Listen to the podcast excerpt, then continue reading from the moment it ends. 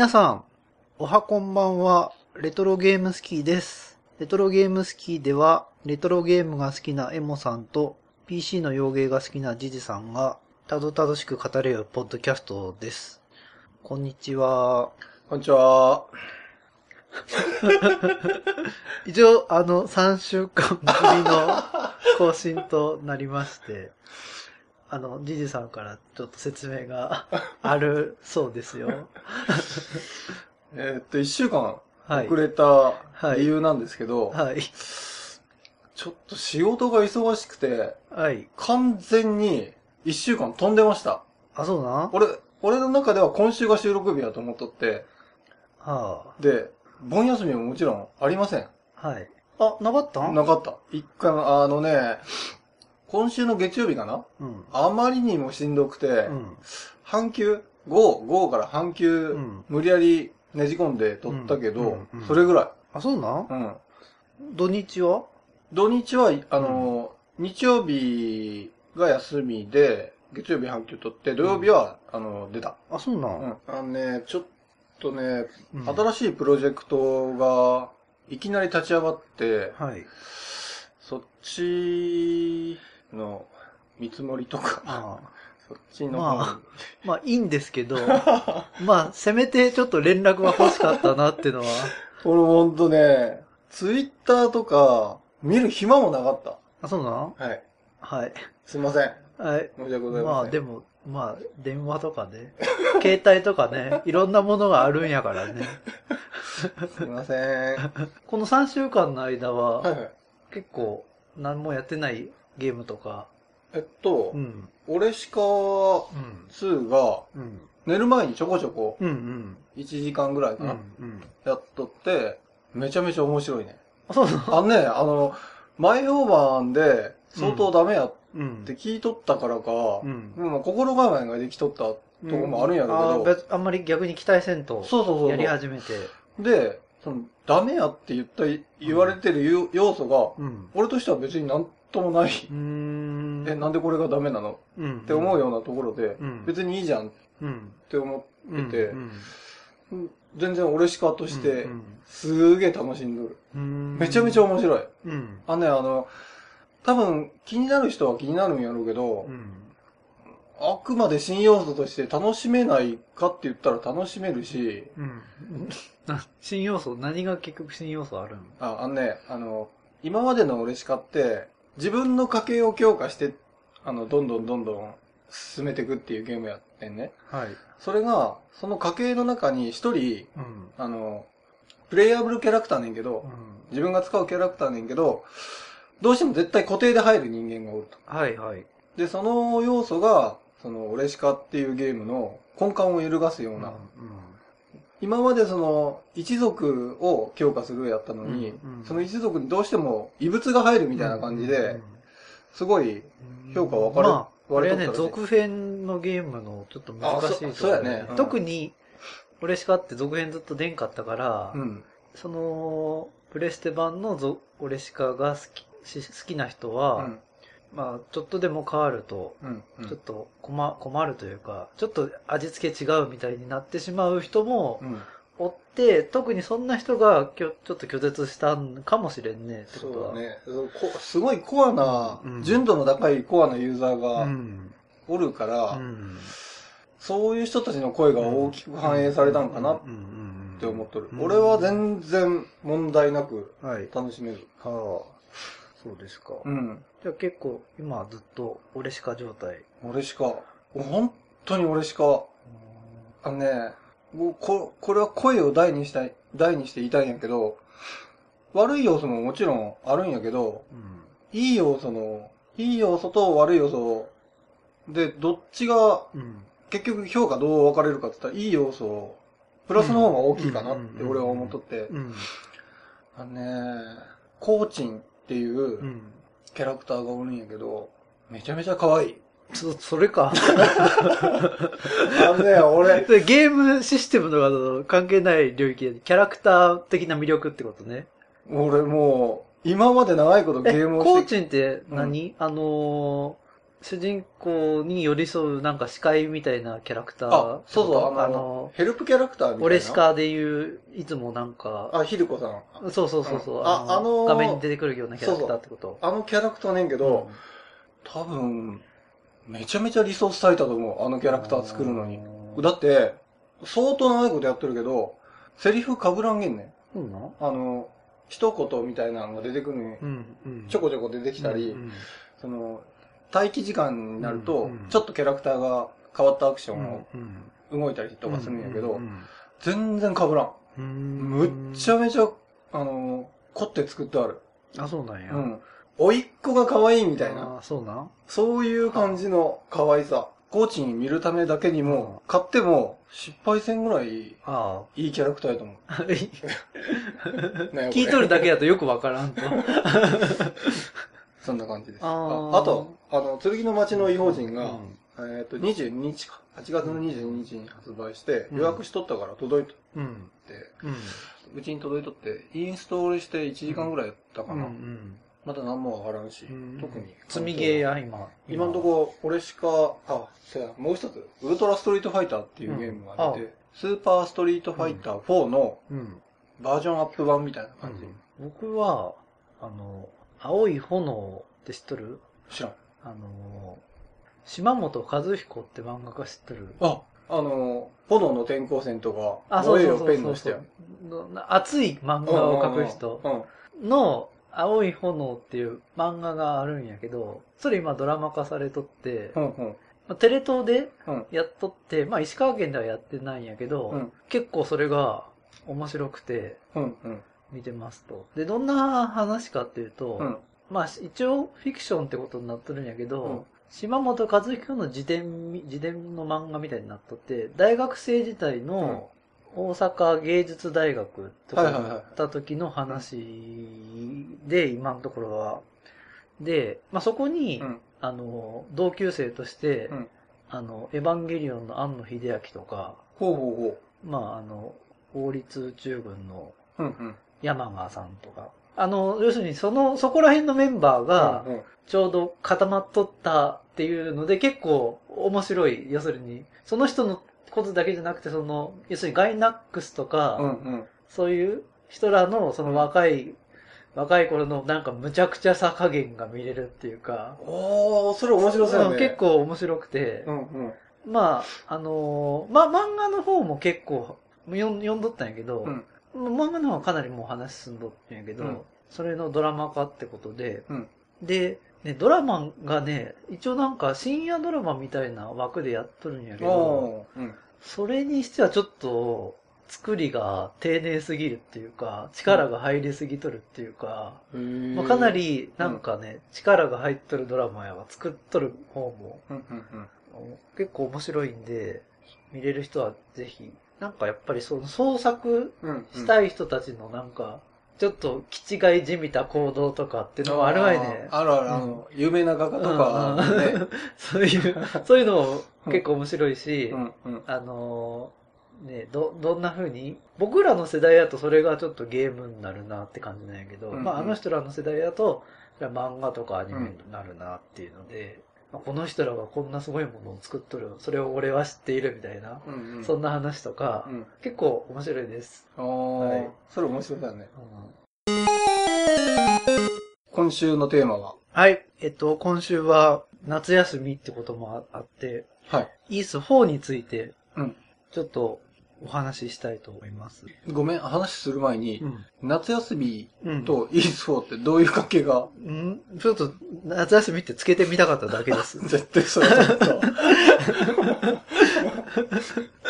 あの、イース、イース4って、えっ、と、PC エンジンと、うん。まあ、スーパーファミコンに、まあ、発売されてます。はいはい。まあ、ずっと経ってから、プレイステーション2で、Windows にも発売されてるんですけえど、、Windows にも出とる？うん、出てるんです。まあ、その話はとりあえず今回は無視して、うんうんまあ、最初に出た PC エンジンとスーパーファミコン、はい。イース4について。そもそもイース4ってのは、うん。あのーまあ、3が出てから、うん。イースの続編っていうのがずっと望まれてたんだけど、はいはい。ファルコムは一切手をつけずに、うんままあ、かなりの時期が経ってから出た、あの、イースの続編で、はいはい。で、えっとね、もともとやっぱりイースの1、2っていうのが超人気があって、うん特に PC エンジンで爆発的に人気が出て、はいはい。ハドソンがうん。ファルコムに対してう、ん。続編作ってくれませんか？みたいなのがそもそもの発端なんです。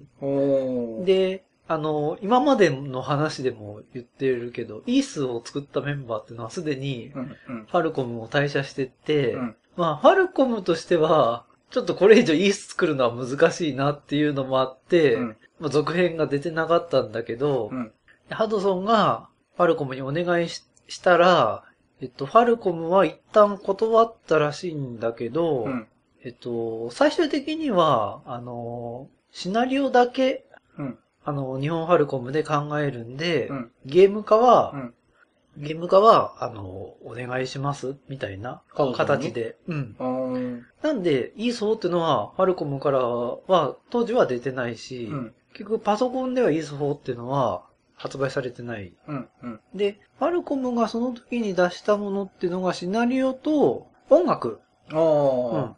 を、えっ、と、ファルコムが作って、で、それを元に PC エンジンで発売するっていうので、うんまあ、それでシナリオ出しますっていうことになったんで、えっとね、トンキンハウス、スーパーファミコン版、うん。トンキンハウスも、うん。よし、それに乗るみたいな形で、うん。スーパーファミコン版をトンキンハウスが作ることになって、うん。なんで、いいそうって言ってもスーパーファミコンと PC エンジンでは全く内容が違うものになってます。え、ゲームの内容自体が？うん。内容違うあよ。、シナリオが一緒やけども、うん。でえっとね、やっぱりイースって3で横スクロールになったけど、やっぱり待ち望んどったものっていうのは、あの、イース1、2の上から見下ろしうん、のうん。アクションゲームの続編を望まれとって、うん。まあそっち、に戻そうっていうことで、うんまあ横スクロールは、まあ横ス、3がそもそも別物やっていう話なんで、そうやね。一応 one、two のシステムに一応戻して、うん。っ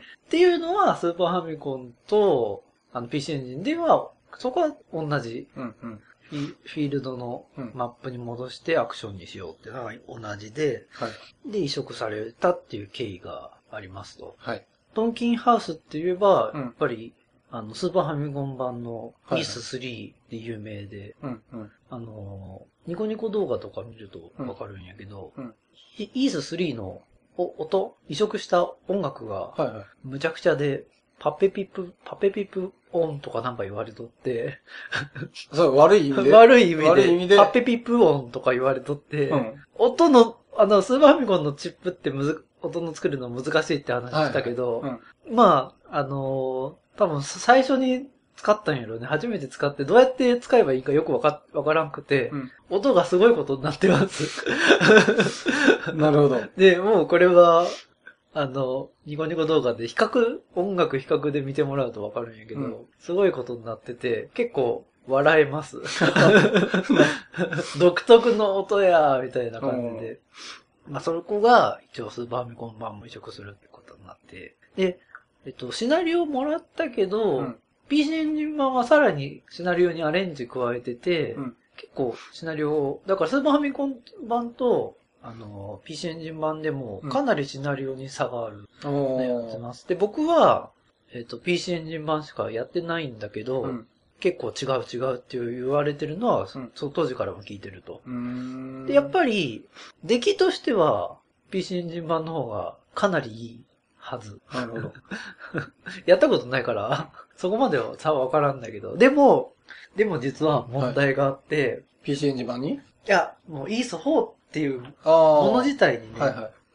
これもうすでに93年の末にうん。発売、まあ94年ぐらいに発売してるってことだよね。うん。初代のイースが発売してから、初代のイース、パソコン版が出たのが87年。うんで、PC エンジンの今の4が出たのが、90、あ、94年か。うん。うん。7年ぐらい、うんその日数があるんだけ年月経ど、っとるけども。年月が経ってるんだけうど、ん。元々のコンセプトが、イース1、2の、あの、続うん編っていうコンセプトがあるんで、はいはい。イースのシステムっていうのを、うん基本的には変えれ、変えれないっていうか変えない方向で行こうって言ってるんだけど、いや、世の中はすでに7年も経過してるんです。うん。うん。イースっていうのの続編がもっと早くに出てればよかったんだろうけど、すでに7年も経っていて、うん。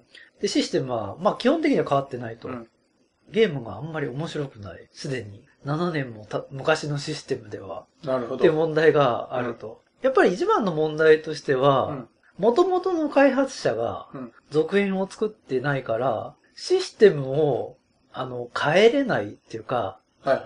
その元々の人たちが、より新しいアクション RPG を作るっていうことで、システムを改良していくっていうのは多分、みんなはそれで認めてくれるんだろうけはいはいど、イース1、2を作ってない人たちが作るから、うんうん。改良したらなんで変えたんやって言われるし、で、どこまで変え、まあ多少は、多少は変わってるよ。うんうん。でも、どのあたりまで変えていいかな？いや、変えたらダメなんやろうかなって多分瞑想もあって、うんうん。ほぼシステムが変わってなくて、なんかやっぱり面白くないゲームとして。あの、あの、比較になるけど、サークって作品が、うん。イースっていうものに影響を受けて、まずは第一作できて、うん。そこからどんどんどんどんうん。変わっていっとるのに対して、あ、独自路線を取っていくのに対して、そこにはやっぱ面白くするためのシステムの進化っていうのが、うん。型やあるのに対して、うん。7年後に出た作品にうん。システムの進化が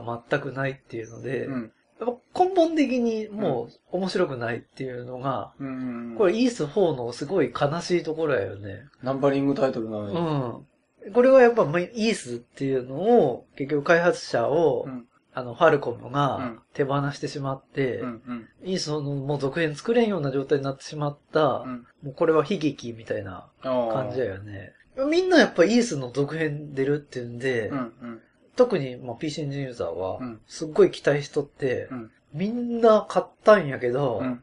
あれ？なんやこの手応えのないイースの続編はっていうの はで、うん、本当にがっかりした。うん。うんやっぱりこう、続編っていうのは難しいし、うんやっぱり元々の開発者うがん。続編やっぱ作らんだなっていうのは思。う。それは、あの、ウルティマなんかう、ん。ガラッガラッガラッってシステム変わっていくがいねあ、。そうやね。うん。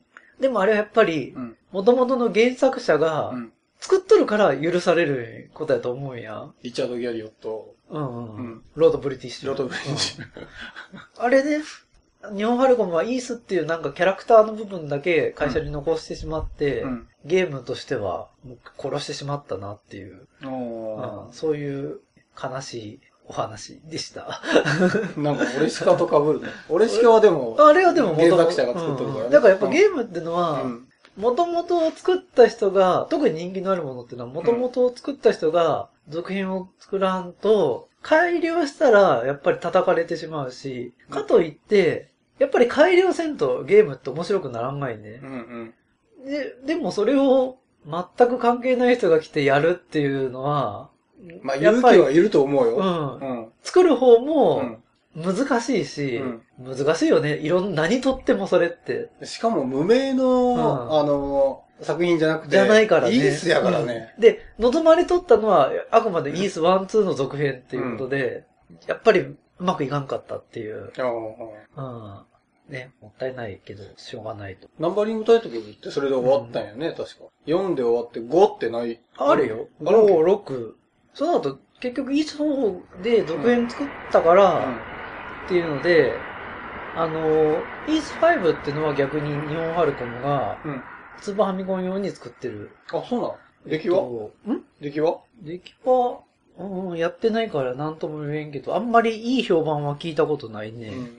まあやっぱり難しいんやからね。元を作ってない人が作るっていうのは、イースは結局は今はどんだけ出とるかというと、7まで出てる今。あーイース1、2好きな人が、その4以降、もうやるかっていうと、またちょっと微妙なところやけどね。うん僕は全くそのイース4からイースってものには興味なくなってしまったけど。俺でも PC 版の1、2も撮ったじあれは、あくまでワンツーのリメイクやからね。うん。うん。うん。あれはだいぶ変わっとったよ、システム的に。変わっとったね。うん。あの、バシバシバシってうん、切うん。る感じあれは、あれはあれでまあまあ面白かった。よかったよね。うんあの、爽快感あったね。うん、あったあった。まあでも、要するに、ああいううん。アレンジがイース4の時点でできてれば、そうやね。うん。本来良かったけどね。あれはでも、要するにかなりもう経ってしまったっていうので、うんで、そのイース4とか5っていうのも出してて、うんまあ要するに、 one、two が大好きだったユーザーっていうのは、うん。もう結構諦めがついてて、うん。逆に、あの時点、あれだけ経ったあの時点では、うん。何でもやりやすかったっていうのもあるやろうけどああ。ね。これ以上悪いもんならんやろ、みたいな。もうやっちまえ、みたいな。まあ、これはもうちょっと、イース4の悲劇。では、えー、今週から新たに導入したはいシステムで、はい。ゲーム番付はい。というものをはい。決めたいと思います。まあ、決めたい、決めたいっていうか、まあ、一応、ゲームゲーム番付を、まあ、言言っていこうと。ははいい。えー、本日のはい。テーマトークで語られたはい。イース4ですが、はい。番付は、えっと、僕のゲーム番付としては、イース4は、前頭となります。はい、えー、前頭が、あの、番付のどの辺かっていうのを全くわかりませんけども、それ大丈夫ですかね、この番付？大丈夫です。はい。前頭ということで。はい。前頭で。はい、い、ただきました。ありがとうございます。はい。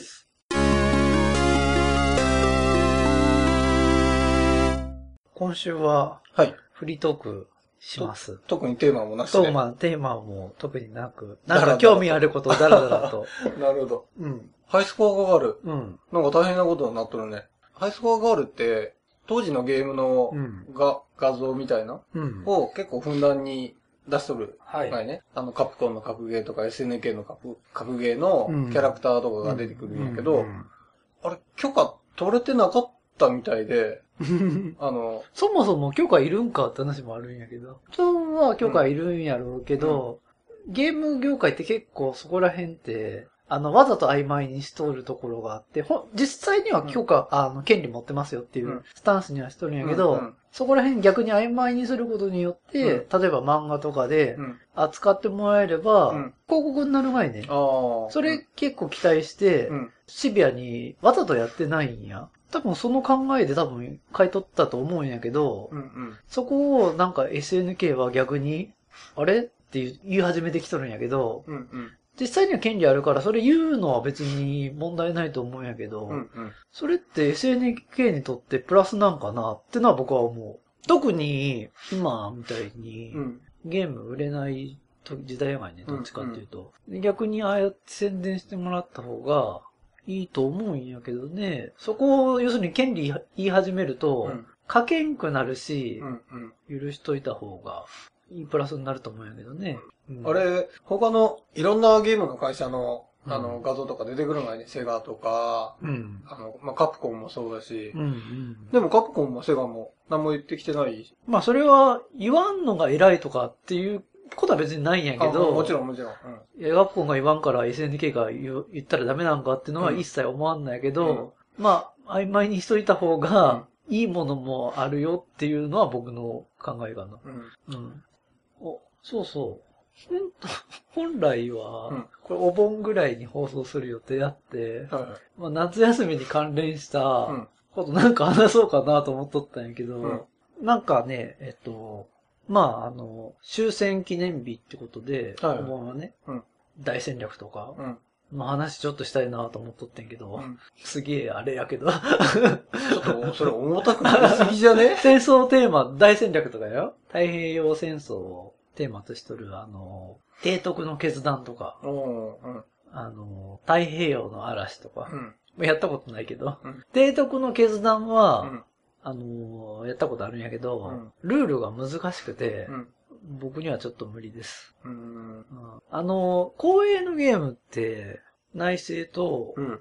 まあ、あの、戦術部分うんが噛み合ったシステムになっとって、はいはい。ちょっと難しいっていうのか、うん。実際にやってみると、なんかあんまり面白くない。いや。まあそれがうん大好きな人がおるのはわかるんやけど、三国志とか。そうそうそうもそそうやね。う。見とる分には結構面白いんやってね、うん外から。うん。あの、だから僕が、あの、提督の決断遊ぶときって、うんあの、必ず、プレイヤー人数ゼロにして、うんコンピューター同士の戦いを眺めるっていう遊び方なんやけど、マジで？マジで。それが結構楽しいと逆に。へそれみんな、その内政とか絡んできてややこしくなって、うん。面白くない、難しいし、うん。面白くないし、うん。で、僕自体は、あの、戦術部分だけをうん。逆に取り上げてくれとる方がやりやすいんで、うん。だから、あの、メガドライブとかで出てる、うん。アドバンスド大戦略って、あの、はいは第二次世界大戦扱って、あの、シミュレーション部分だけで、勝ち負けで、うんまあ、シナリオ分岐するようう。なんやつの方が好みなんやけど、うん。メガドライブも持ってないし、うんサターンも持ってなかったから、セガが作ったその、アドバンスト大戦略ってシリーズをう、ん。やりたいんやけど、一回もやったことがないっていう。待ち時間、大変それやろメガドラ版やね。うん。うん。メガドライブの大戦略って、うん。あの、思考時間やたら長いっていうので有名やよね。でも結構人気あって、うんあれね、音楽がいいんやってね。メガドライブの大戦略って。うん。あの、ファンタシースター2って知ってる、ああ、知ってるよ。あれとよく似た音楽がうん大戦略の BGM としてかかるんやけど、うん。いいんや、かなり。でで、ノリノリになってゲームができるっていう。うん。あの当時のメガドラ PC エンジンスーパーファミコンってハードの中では、うん。あの、大戦略の出来としては、うん一番いいのは PC エンジンやね。うーん。早い。もうやたら早いし、うん。でもやっぱ BGM がちょっと寂しい。うん。メガドライブの BGM 聞くと、うんなんか寂しいんやってね。出来がいいだけに。うん。うん。で、えっ、と、大戦略移植しとったのは、うんえっ、と、セガ、セガやね。あの、メガドラ版はセガ。でノウハウがないんやってね。大戦略移植に対する。でも、ね PC エンジン版出しとったのって、うんマイクロキャビンで、うん。マイクロキャビンって、MSX の大戦略とかを出し続けとったメーカーで、うん。かなりノウハウがあって、うん PC エンジンも移植うまいことして、あの、コンシューマーとしてはうん爆速、速度。ここでマイクロキャビン出てき出てきますか。た。なんかね、システムソフトって、うん。大戦略のうん。MSX 版っていうのを、うん。どうもマイクロキャビンに完全にお願いしとったみたいで、はいはい。マイクロキャビンがずっとやり続けとって、うんで MSX 版の大戦略もうんかなり人気あって、うん。俺やったよ。うんうん ね。で、だから、やっぱ、マインかノウハウがあるんかちょっとわからんないけど、うんまあ、いい、かなりいい出来。やっぱりメガドライブの特に人気があったのってのは、うん。アドバンスド大戦略ってやつで、うん。大戦略のシステムだけ使って、うん。あの、シナリオ型にして、うん第二次世界大戦ドイツ軍で死ぬっていう。はいはあれがね、すごいやりたかったんやけど、結局、えっ、と、メガドラ持ってない、い。うん。サターン持ってない、うん。ドリームキャスト持ってないはいはい。ってんで、一切やれずに、俺と真逆やな。俺全部それ持ったの。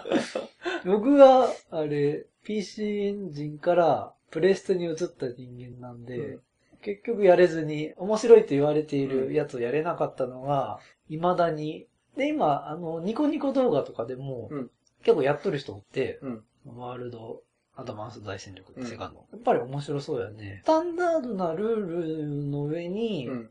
そのシナリオを乗っけるっていう。あれやっぱり、スタンダードってのは、それはそれでいいもんやがいね。まあ、そうやね。定番。あの、定番っていうか、ルールが、うんあの、入り込みやすいっていうか、うんうん複雑になってない分、うんあんなのがね、また出て、出てくれればいい。なんか、最近なんかこの話題ってやたら聞くんやけど、うんうん最近ゲームウェアがやばいっていう。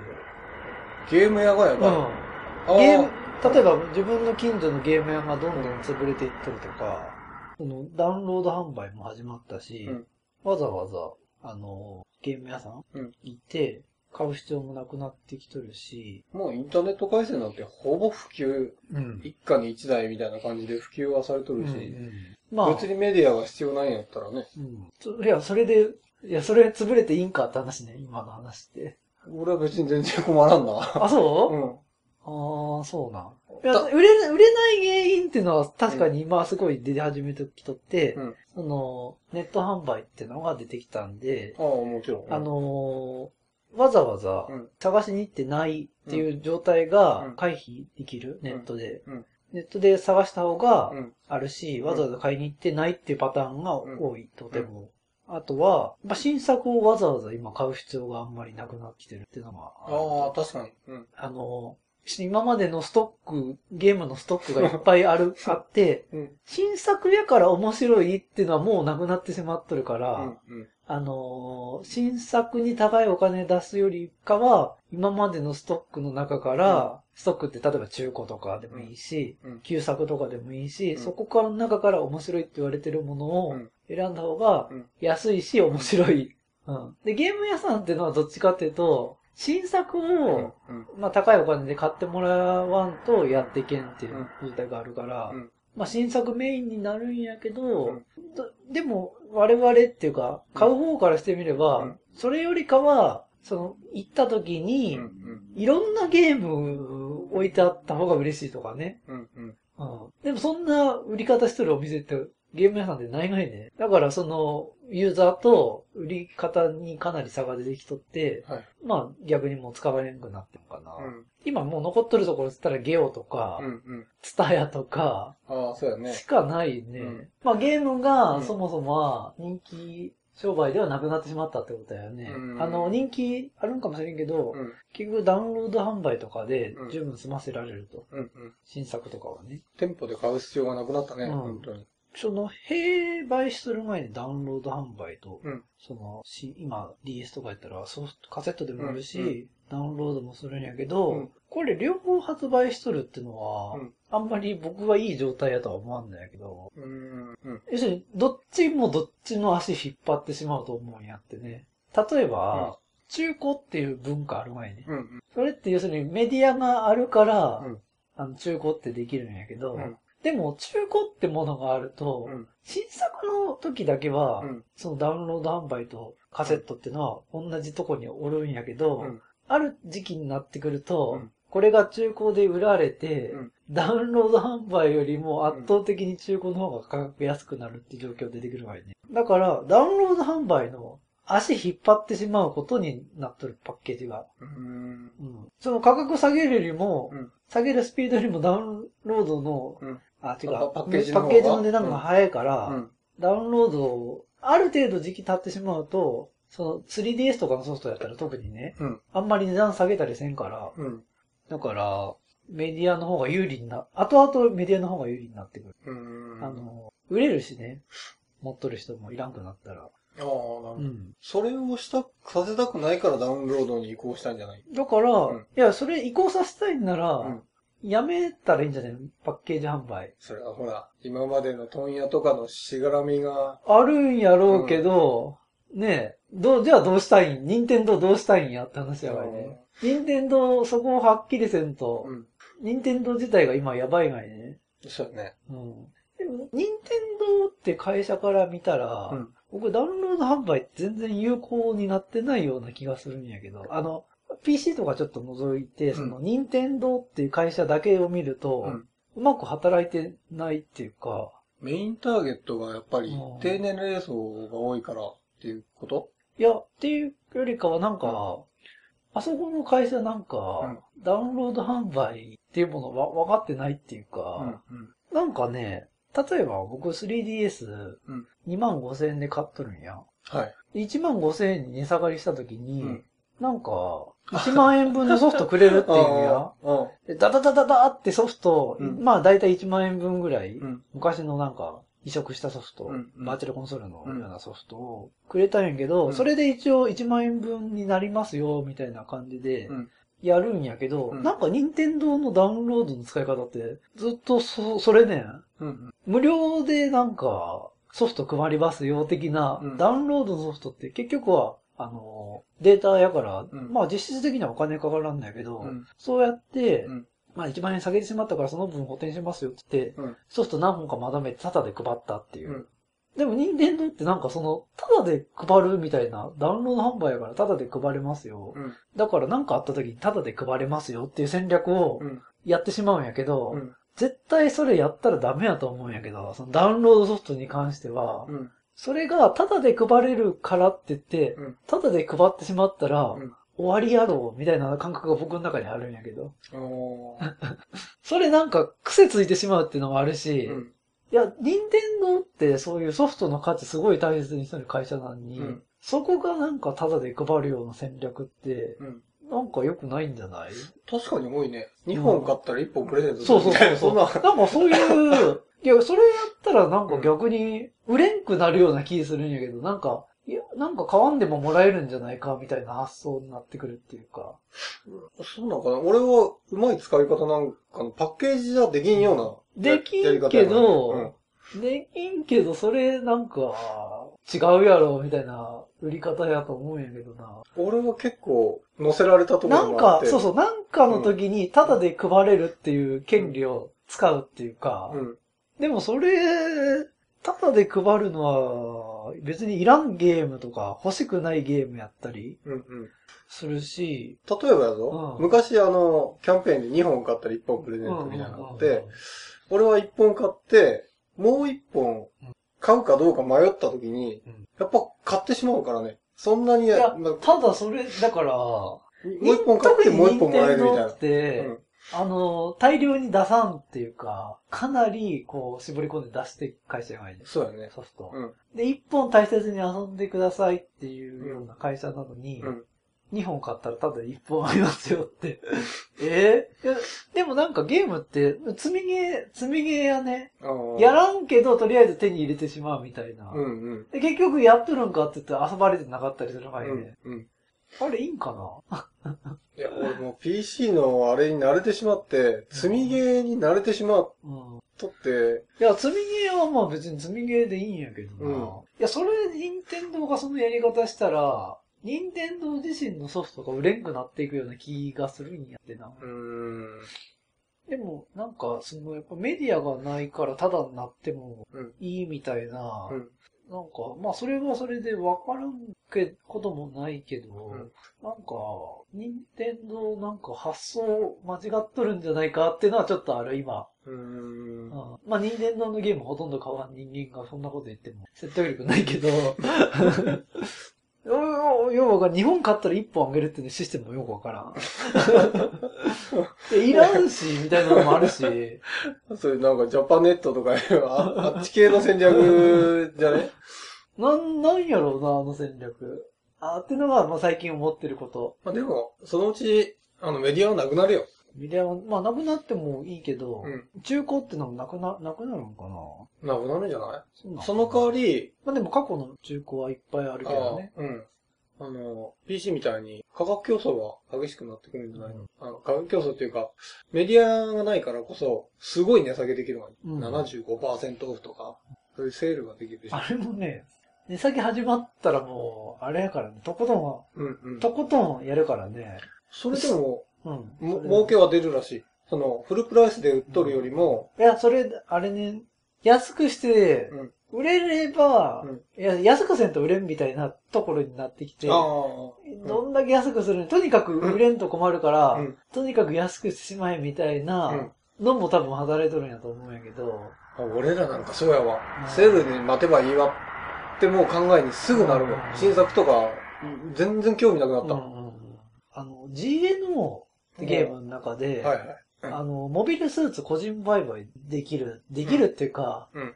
要するに旧型になってきたモビルスーツが、まあ、モビルスーツ新品でそのメーカーから買って、うん。GNO ってちょっとわからない人のために、うん。ガンダムネットワークオペレーションっていう、ん。あの、ガンダムのシミュレーションみたいな、まあ、オンラインゲームが昔あって、今3とかあるんですけど、そのな中で、まあ自分の、自分が一つの船持って、うんそこに何体かモビルスーツ乗せて、まあ新しくモビルスーツ買ったりうんっていうのができるんですけど、その中で、メメーカーっていうか新品で買うと、まあ値段はある一定の値段なんやけど、ゲームの中のモビルスーツの新品っていう話、ね。そうそうそうそう。そのメーカー、メーカーっていうか、うん。うん。正規に買うと。うんでも、個人個人でモビルスーツのやり取りができるんや。うん。でそこで、そのゲーム内で稼いだお金使って、うん。ザク売りますとか、ザク1000円で売りますとかっていうのを はい、あの、グローバルなチャットに流して、うん。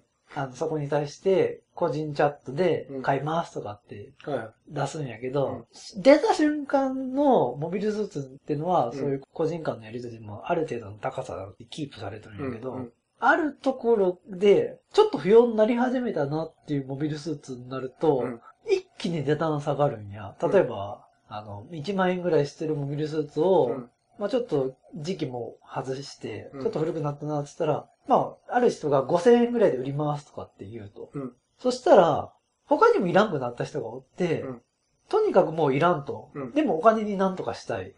うんでも5000でも5000円って人がおるから、すでにそれよりも安い値段言わんとうん売れんと。うん。だから4500円で売りますとかって。うんでもその値下げ競争始まった瞬間にうん、いらん人がおってね、うんお金になる、ならんと意味がないっていう状況が発生して、うん。とにかくもう、最低ラインの値段をつけんと売れんと。うん。うん。だからそこでもう、し下のラインの価格競争始まっ。もうモビルスーツの価格ってもうゴーンって一気に下がっていくいくんやけど、うん。それってなんか、下側の価格競争ほど悲しいもんはないなって。うん。もう下げんと変わってもらえんし、うんなんか全然、これすげえ高い値段で買っとんのに、うんまあ確かにもう価値ないんかもしれんけど、うん。そこまで値段下げるか、みたいな。うん。でもとにかく売れん、売れんことにはお金にならんともういらんから、みたいな。おこれ厳しいな。この下側の価格競争ほど厳しいもんないなって、その時、その時思いました。でもそれ、それやでも、そのダウンロード販売で価格下げるって行為って。でもメーカーにとってう、ん。下げたところで、うん。別にメディアがあるわけじゃないし、ただデータサーバーに置いてあるものをお金払ってもらってう、ん。ダウンロードしてもらうっていうだけやね。まあだから、とにかく、お金にならんと困るわよね。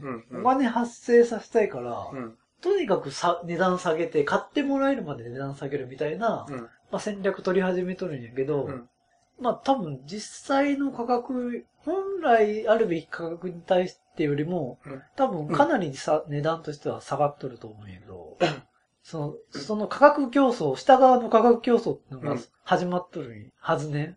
で、買う人は、うんその、例えば、俺は1000円以下なら買買うぜ、みたいな発想があって、うん。そこにさえ入ってくれりゃ買うぜ、みたいな。うん。うん。その本来は、これぐらいの時期経ったこのソフトやったら、最初は1万円やったから、だいたい今5000円やろう、本来はね。うん。ただ買ってもらえんと5000円じゃ。うん他のゲームは似たような頃に発売されとって、うん例えば2000円ぐらいの値段にしとると。うんそしたら、あ、おと、こっちの方がなんかお得や、みたいな、うん。うん。価格下げた方がお得や、みたいなのに見えてしまって、うんこの5000円のソフトって実はあんまり売れんと。うんこいつも売るためにはだいたいこの2000円ぐらいのラインまで下げんな、みたいな、下側の価格競争始まっとるんです。ダウンロード販売も。あ だから、後々うん、なんかいいゲームで遊べんくなるのは我々のような気がする。そう、それで。ーどうなんやろな。例えば、うん。あの、安くなかったら買わんかったってゲームって絶対俺あれ。そうんうん。安かったからこそ買って、うん。面白かった、面白さが分かったゲームとかってあるし、うん一概には言えんのじゃない？で、安い、安、あの、そ、それが面白かったから、次を買おう。次、同じメーカーが何か新作を出したら買ってみようか。うん。とかにもなるし、うん。そもそも買うつもりがなかったけど、安いから買ったっていう、うん。あの、うん。ゼゼロやったものが、うん。まあ、100円でも200円でも、うん。まあ500円が、まあわからんけどさ、発生した、したっていううんところが、たくさんユーザーがそういう安いけども買ってくれて儲けにつながるんやったら、それはそれでいいんじゃない？もともと買わんかったんやから。でもそれがね、多分今、それがすげえ下になっとると思う。それが。例えば、うん昔やったら、うん3000以下になったら買うぜってラインやったのが、うん。今1000円以下じゃないと買わない、買買わないぜってラインになってたり、ああ、うん、言わ、確かに。うん。うん、うん。PC のダウンロード販売のゲームは、もう、えらいことになってるのは確かよ。うん。その、し下の競争は確かにひどいかもしれない。これ大丈夫かっていうのうん結構出てきそう。うん。まあ、だから、どう、どう甘えても、ゲーム業界この先暗いぞっていうのは見えとるね。だからこそ、あの、ほら、DLC とか、うん。いろんな手法が出てきとるが、何や？DLC って。ダウンロードコンテンツって、本編切り売りするみたいえ？な。100, 100ある本編を60%ぐらいで、うんまあ、新作として出して、その後、あの、細切り、細切りしたやつを売っていくみたい そんなに。でも、そんな話や。最近、まあ言われとる、うん。ちょっとゲーム屋が危ないぞって話あは、あ。本質的にはこんな多分話やろうなとは思うんやうんけど、うんああいや、ゲーム屋がやばいっていうだけじゃなくて、メーカーも、まあ引きづらい。ダウンロードに移行するっていうのはそういう問題があるから、うん。メーカー自身も、まあやばい。まあデータ化するっていうのは結局はゲームだけじゃなくって、すべてにおいてそんな話だよね。うん。え、お便りコーナーいきます。はい。え、マサ4413。はい。レトロゲームスキーは聞いていると安らぎます。話のテンポ、お二人の掛け合いもですが、あのジングルがたまりません。おお。あのジングルね。あれは、えっ、と、一応、我々は作曲とかできないんで、うん。音楽のフリーのサイトにお探しに僕が出かけて、はい。はい。いろんなのを引っ張ってきたの中から、我々のテンポに合った曲を一つ選んでうん。使いました。最終的には4つぐらいの候補があった中から、うん。とすごいテンションの高いやつとかもあったんですけど、まあかっこよかって、本来はそっちを使おうかなと思ってたんですけど、その後に、そのテンション上げた後に我々がテンション下げて話し始めるっていうのが、ちょっと良くないなと思ったんで、うん一応、あの、ゆっくりした感じの曲にしてます。はい、ありがとうございます。ありがとうございます。次は、マハリトさんから。マリさん。サーク2は10時間ぐらいでサクッとクリアできる。かっこ親父ギャグ。サーク、これ、ジジさんのサーク210時間発言から、ああ、の、。マハリトさんが気を使っていただいて、あの、気を使っていただいたのは、はい。非常に嬉しいんですけども、はいこれ、大丈夫ですかね、今の。どういう意味ですか？審議しなきゃいけないんじゃないですかね、これ。この親父ギャグうん。に対するうん。審議は必要ないですか？どう笑えませんよっていう話ですか？ここは厳しく、あの、笑いに、笑いに関しては、あの、厳しいエモさんから。え、厳しくないよ。いや、十分楽しませていただいたんで。はいありがとうございます。ありがとうございます。あ次続いて、マハリトさんから。シティコネクションは自分も同感。当時は海外旅行が高嶺の花の時代。エマニエル・ボーヤのヒット曲、シティコネクションのタイトルと人気だったホンダシティのキャラ。カリオストロの城のクラリスと良いとこ取りの設定は、漫画の版権ばかりのファミコンの中で光ってました。と、あの、マハリトさんから、おしゃれゲーはシティコネクションじゃないかっていうのをなるほど。来ました。マハリトさんが言うなら、あ間違いない。間違いない。間違いないです。間違いない。はい。あの、クラリスカーみたいな言われ方を実はししとるっていうか、あの、ゲームの設定としては、うんあの、ホンダのシティなんやけど、うんなんかクラリスカーみたいな言い方でちょっとごまかしとると。なんかほら、出てくる、女の子が出てくるって言ったんだけど、うんクラリスに似とるってこと確。かあれ、名前クラリスやったような気がするけど。あ、そうなの？で、クラリスカーっていう、く名前だけやよ、似とるのは。あれ、あの、ルパン三世のククララリス。クラリスからひ名前を引っ張ってきとるはず。あ、そうなの？そうね。へえ。うんうん。だからあれがもしかしたらルパンの、うん。あの、チンクエチェンドっていう黄色い車を本当は想像して作っとったんかもしれんしう、んうんうんシティコネクションを、あの、同感してくれる人がいて、恥ずかしい思いをせずに済みました。ありがとうございます。ありがとうございます。次も、あの、続いてマハリスさんから、自分が PC88 を買ったのは中学の頃で、PC88 派、FM77 派、MSX 派の3勢力がありました。うんうん。買うハードで友人グループが違った時代。自分は一人で MZ1500 を買うつもりでしたが、友人 M ちゃんの天使たちの午後2の魅力に PC88 派に、てんてんてん。M ちゃんのおかげで PC88 を買った方が、うんあの、良かったとは思いますけど。当時うの、ん。天使たちの午後って多分知ってる人少ないんじゃないかな。大人のゲームやね。あれは、うん。私もうん。幼少の頃でしたが、うん。胸がときめきました。あ、そうな。はい。その MZ1500 は、うん。あの、どういうハードなえっとシャープののうん。コンピューター事業部が 出してたパソコンなんやけど、まああんまりホビー考えてないような、あのーパソコンで、ちょっとグラフィックの能力がちょっと低いと思います。他のハードに比べると。うんなんでゲームとか、後々いいゲーム使えるかっていうと、ちょっと多分、まあ僕もそんな詳しくないんですけど、うん。まあ88の方がうんグラフィックはいい。で、その後にシャープって X1 っていう、ああの家電事業部から、あ。あの、パソコン出してて、そっちの方がグラフィック結構綺麗なんやけど、あ、X1 になるとわかるわ。うん。うん。あ、それの前身や。いや、前身じゃない。事業部違うから、ああの、バラバラに出したパソコンって感じ。ううん。ん。あありがとうございました。りがとうございます。次います。次ま、またマハリスさんから。はい。88のプレイしたゲームの大半が M ちゃんから借りたものでした。うん中学では約20名ぐらい88ユーザーがいて、みんなで同じゲームが被らないように誰が何を買うか話し合って決めていました。うんあ、あ中学時代。9801、うん小学生の時に自宅にあったんですけど、周りに結局誰も持ってる人がいなくて、うん。うん。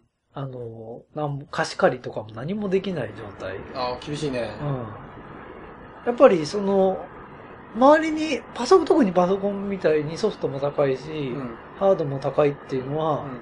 やっぱり周りに持ってる人がうん。いないことには、ちょっとどうしようもならないっていううん。環境やね。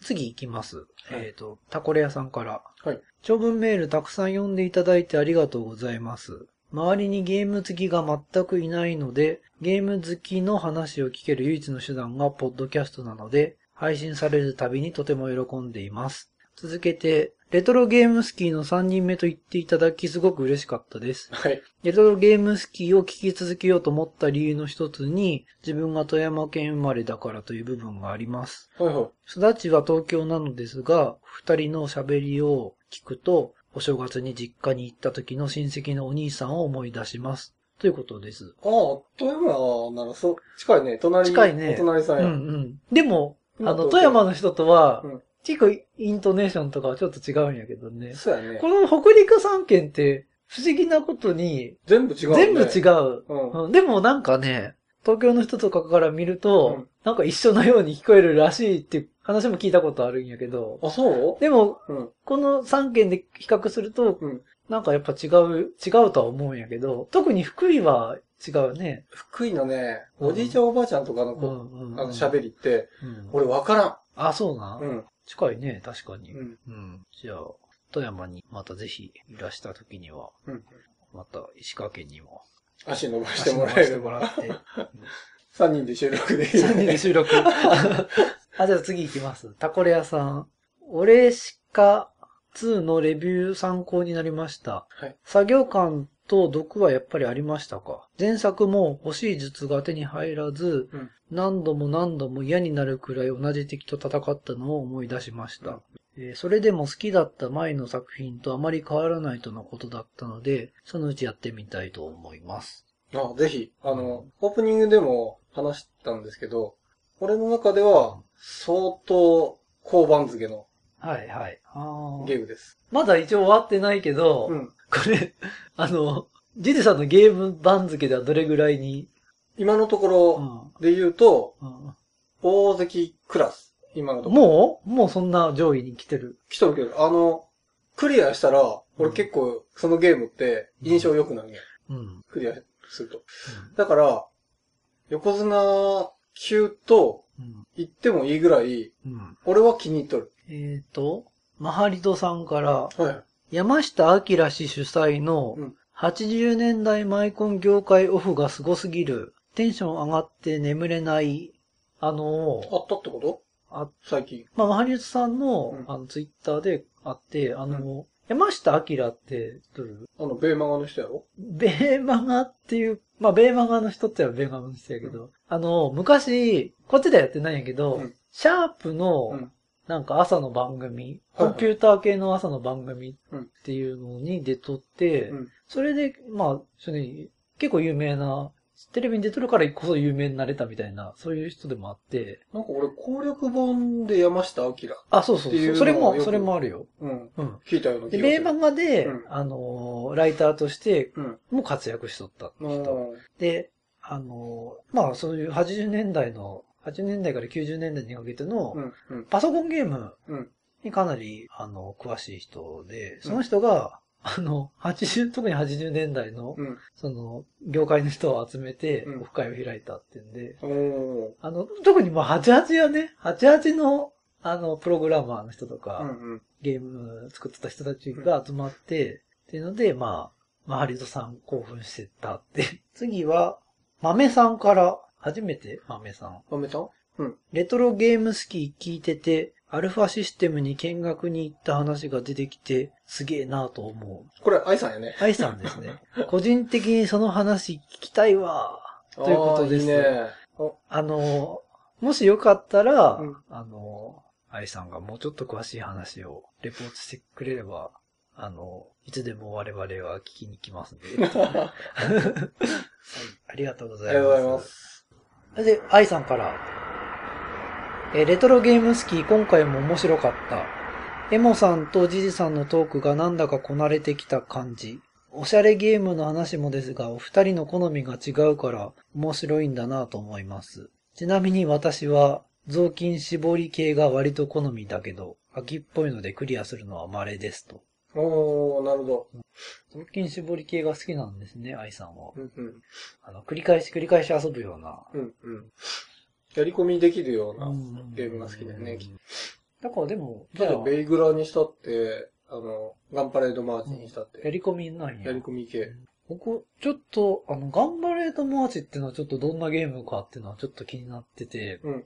まあちょっと、どなんかやってみたいなとは今思ってます。あ今やっても面白い面白いんかね。でも全くどんなゲームかっていうのを、ジャンルもよくわかってないんやけど、うんちょっと気になってます。ありがとうございます。ありがとうございます。次、マサ4413。はい。えー夏休みには久しぶりに、サンマの名探偵をプレイしています。かったるい UI、のどかな BGM が懐かしい。何回もクリアしているのに詰まってますと。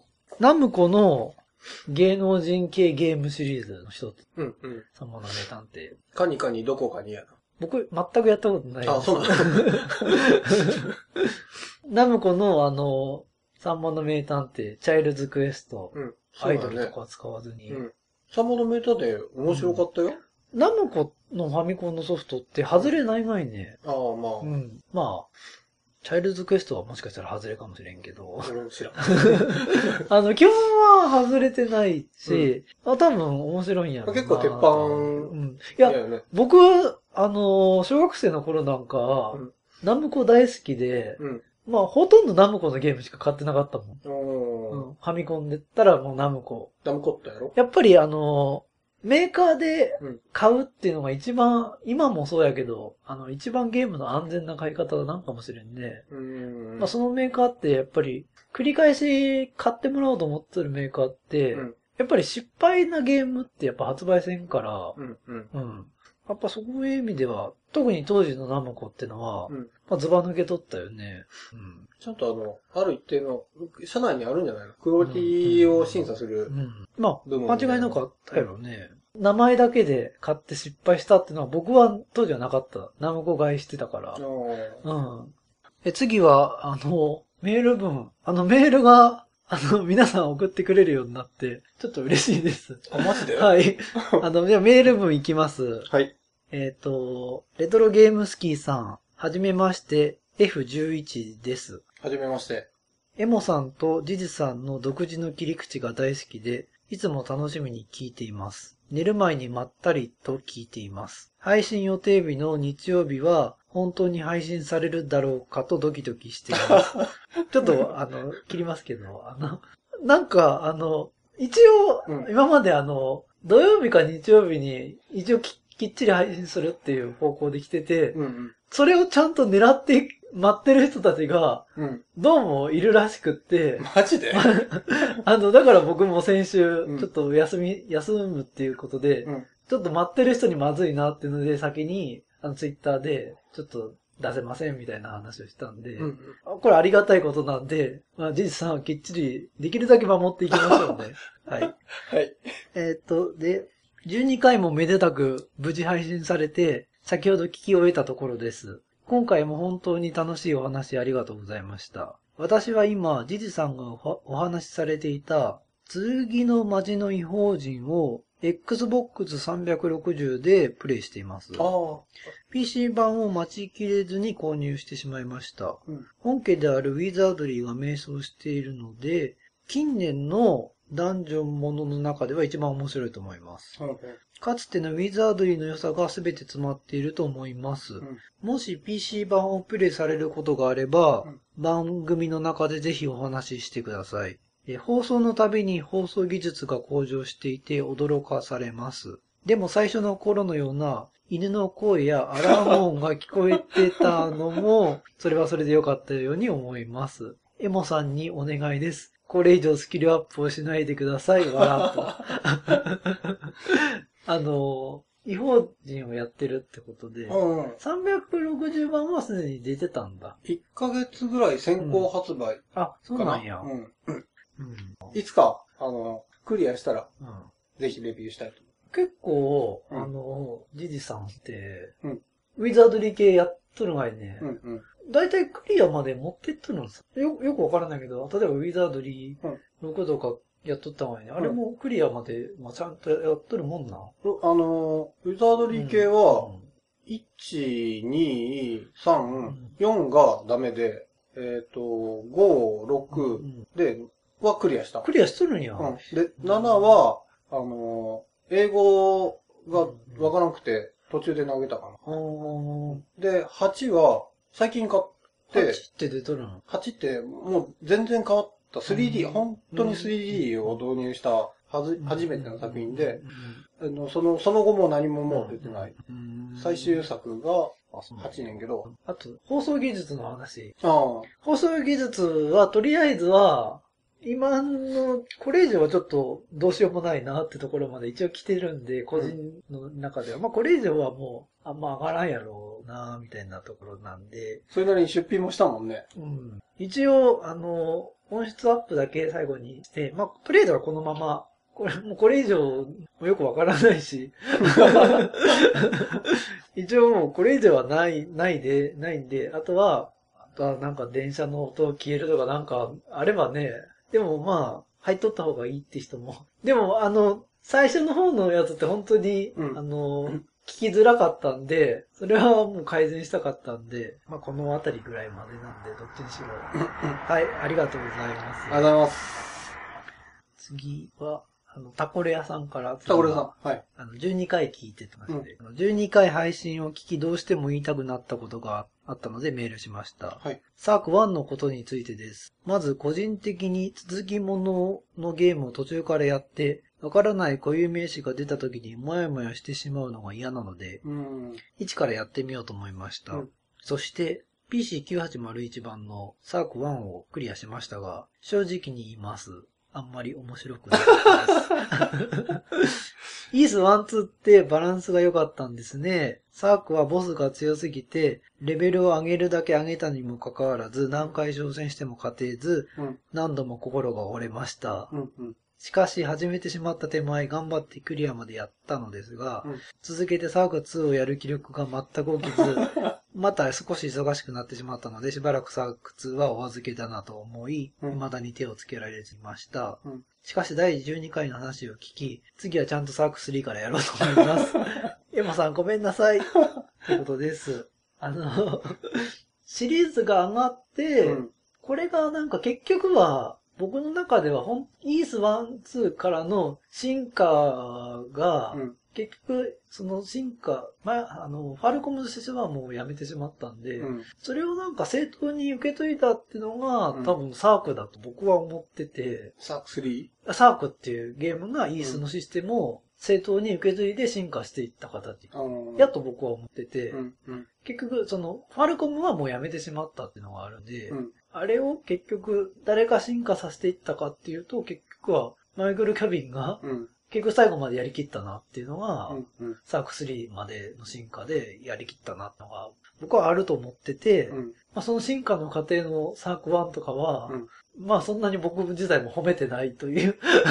そうやね。3からやれっていうぐらいだからね。うんそうそうそう。うん。というなんかのもあって、サーク3からっていうお話を僕はちょっと思ってます。ただ、クリアしてんね。やっぱりでも、ボス強すぎるって話は僕もね、あの、僕はやっぱりサーク1ってそんなに、あの、好きじゃなくて、うん。PC 版のサーク1、2っていうのが出て、うん。それでまあやったんやけど、それはもうシステムとかも結構違って、うん。すごいさっくり終わるゲームで、うん。まあ、でもその98番をやった友達に行くと、うん最後のボス強すぎてクリアできんかった、お出てーもう諦めたとかっていう人もいたんで、うん。相当相当難しい。うん。で、僕も人から、人のサーク2のラストだけやらせてもらったことがあって、うん。もうシューティング面からえらい難しくて、うん。うん。最後のボスも、こんなもんどうやって倒すんやって。だから FM タウンズ版があっさりクリアできたっていうのを聞いて、いや、あっさりではない。何？何？と思ってんけど、うん。もう激ムズ、うんサーク2も激ムズ。うん。で、そのサーク1と2が好きな人が、うん。その激ムズなのが好きな人たちがいて、うん。その人たちがサーク3やった時の感想っていうのは、うんこのゲームあっさりすぎてつまらないっていう話があるんです。あだから、ちょっと、その傾向、好きな人の傾向が多分、1、2までが好きな人と3が好きな人っていうのは多分違うと思うんですよ。うんうん僕のちょっと感想があります。うん。なるほど。はい。ありがとうございます。ありがとうございます。じゃあ次行きます。次、えー、猫ヘビさんから、えー初めてよね初めてです。うんレトロゲームスキー様、初めてお便りします。えーエモさん、ジジさん、はじめまして、こんにちは。はじめまして。いつも通勤時に楽しく拝聴しております。退屈な通勤がポッドキャストで楽しみな時間になってとてもありがたく思っています。自分は物心がついた時にファミコンがあったファミコン世代なのですが、当時の他のハードや PC ゲーム等はほとんど知らないので興味深く聞いています。さて、前回の放送で、ポッドキャストアイコンを募集しているのを聞きまして、趣味を兼ねていくつか案を作ってみましたのでお送りします。もし気に入ったものがあればぜひ使ってください。気に入らなかったら使わなくて全然構いませんので、わら。というアイコン、アイコンを送っていただきました。あの、ジジさんが作らないアイコンを猫ヘビさんが 作ってお送りしていただいたんで、ありがたい。とりあえず、うんあの、放送が終わったら、ジジさんとじ,、じっくりちょっと見てみて、うんうん。ちょっとどうしようか、というのを、まあ、話し合ってみたいと思います。あ、もう間違いなく採用です。ありがとうございました。あの、私の、あの、呪縛から 解き放ってくれて、ありがとうございます。お便りにはここまでで、はい。すべて。はい。ありがとうございましたあり。がとうございます。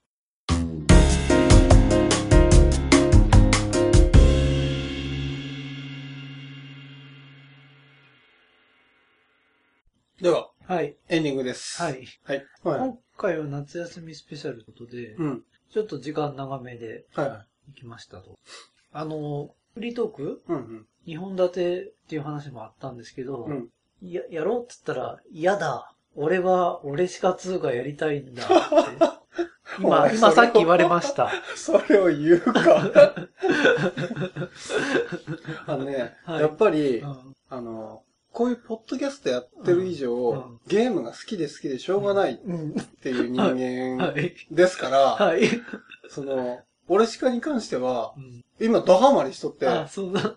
俺、過去にもあるんやよ。あの、第5回とか6回ぐらいで、毎週ディアブロ3の話しとったうんぐらいのうん時あったのにね。あの時も、正直収録収録も大事やけども、ディアブロやりてえなって 思いながらやっとったからね。あこうだからこそできる。うんあまあでも、このレトロゲームスキーの最新のゲームに関しての情報収集は、うん。もうジジさんに任せっきりなんで、はい。まあそれも致し方ないと。そうそう。やらんもんね、ゲーム。やらんね、うん全く。まあ、めんどくさい。最近のゲームは特に。それ単純に年取っただけじゃね。ま あそうかもしれんけどね。うん。今後出る新作、旧作でもいいけど、うん。なんか気になってるのか。俺は今後は、シムズっていう、あの、人生シミュレーション、うんあの人生シミュレーションっていう、なんて言えばいいんかな、あれ。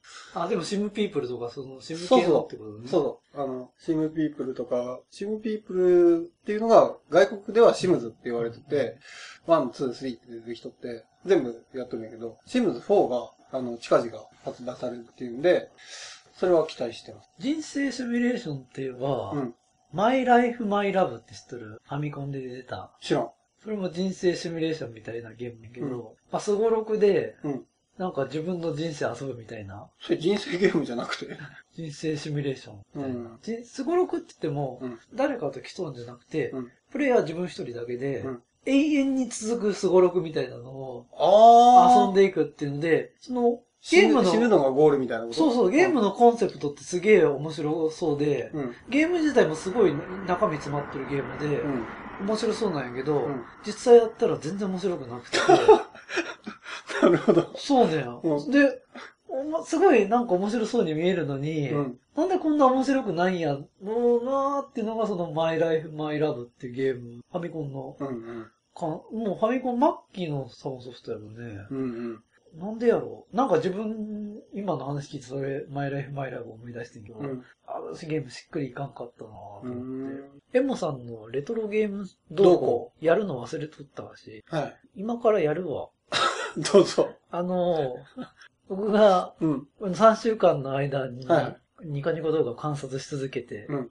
キラリと光るレトロゲーム。見つけましたか？ファミコンで、はい。百鬼夜行っていう、なんか RPG が実は出とって、妖怪もの？がね。ロールプレイングゲームで、えまあ、なんか、まあ、江戸時代みたいな、そういう、そういう時代やね、多分。そう、百鬼夜行って言ったら、妖怪のお祭りみたいな。お鬼を、鬼を倒しに行くみたいなうん。ゲームなんやけど、うんそれをなんか、ある生主さんが、うんファミコンカセットうのん。福袋みたいなの買って、はいはい。いろいろ10本ぐらいソフト入っとって、うん。それを買ってきて、うんその人は、なんか1000円ぐらい、それが1000円か2000円ぐらいの福袋で、うん。1万円の方もあって、うん。それはもっと10倍ぐらい入ってるので、うん。買ってきた時に、本当は10、その1万円以上のやつ買いたかったんですけどって言いながら買っとるのを聞いて、うん。こいつすげえなと思ったけど、100本もファミコンの外どうするんや。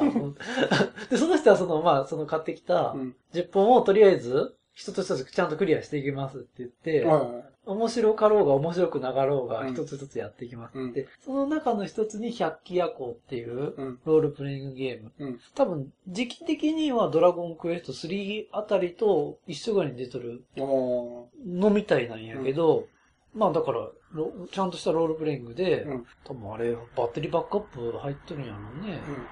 だからドラゴンクエスト3のちょっと後なんかもしれんけど、んまあ多分そのあたりに出とって、うんでなんか、その江戸時代みたいなところで、自分が忍者で、うん。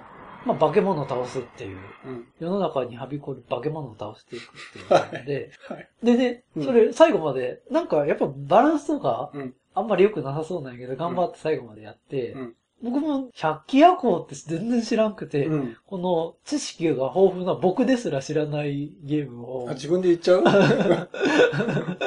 それでも、うん。そのゲーム出てきた時に、うん。なんじゃこれと思ったけど、うん。それを一緒に見てたリスナーは、うん。知ってる人がいて、うん。あ、これ百鬼夜行みたいな人がいて、うん。あ、ちゃんと知ってる人おるんや、と思って、まあ驚いたっていうのもあるけど、最後にクリア、うん。最後のラスボスたどり着いて、したら、ラスボスは、俺たちは何もやっていないのに、なんでおお前たちは俺たちを殺そうとするんだ、みたいな。なんか衝撃の一言を発し始めて、うん。お前たちの方が悪だ、みたいな。うん。何？このゲーム。これラストでなんか衝撃なこと言っとるみたいな。おい、ネタバレ大丈夫か、それ？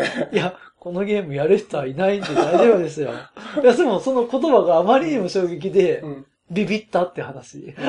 あ、それ、あの、他の人たちも同じような感じ？多分そんな感じだと思う。要するになんか、自分たちは、なんかその化け物を倒すっていう目的で、こう、鬼を退治し続けとったんやけど、それはなんか被害があったからこそ、そこがよくわそれはなんかよくわからんだよってな。被害あったんかない？でも鬼が、最後のラスボスの鬼が言うには、うん俺たちは別に何もやってないって。俺たちは別に危害加えてないし、うん殺される理由全くわからんみたいなことを言言っとるんや。で、確かに。その自分たちがこう、おるかおらんかみたいなとこ探し当てて殺し続けてきたなって言えば、まあ殺し続けてきたなって思うし、おおなんかこんな大したことないと思っとったゲームなのに、この文章はすごいちょっと衝撃的やな、みたいな。え、でもあれなんじゃないの？クエストとかで、うん。あの、例えば子供がさらわれたからうん、救出してしてくださいとか、そんなんなかったような気がする。家畜が殺されて。そんななんかクエストなかったような気する。マジで？ただ延々と殺すなんかやっぱ探して殺して探して殺してみたいなことやったような気がするな。うーんでもう最初出だしが、まあ昔のゲームやから、うん。ゲーム画面見とるだけでよくわからんのもあって、それも大して興味もないし、うんそんな一生懸命見てなかったからよくわからんだけど、ラストだけ見て、なんか衝撃的なこと言っとるみたいな。こうやって主人公たちは、うん、ラスボスを倒すの倒さんの？倒すよ。うん、普通に無言で？で、ラストはなんかエンディングなんかうん、スタッフロールもなく、バツンと終わっていくっていう。